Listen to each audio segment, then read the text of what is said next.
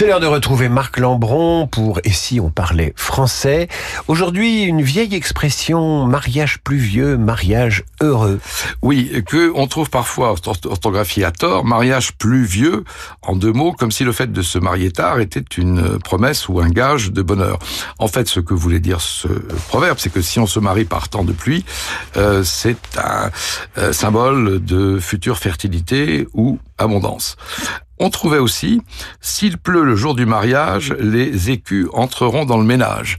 Euh, ce qui veut dire que on considérait que comme il pleuvait, donc ça assombrissait un peu la fête, mais le destin offrirait en compensation une vie heureuse aux nouveaux mariés, heureuse euh, et riche. Donc retenons simplement mariage pluvieux, en un seul euh, adjectif, euh, comme la pluie, euh, mariage heureux, et non pas mariage pluvieux, même si aujourd'hui les mariages entre partenaires d'âge inégaux ont tendance à fleurir, surtout pour les secondes unions. Mmh, oui, attention à ce que vous dites. Comme hein, disait, comme disait quelqu'un, il doit son succès à sa première femme et sa seconde femme à son succès.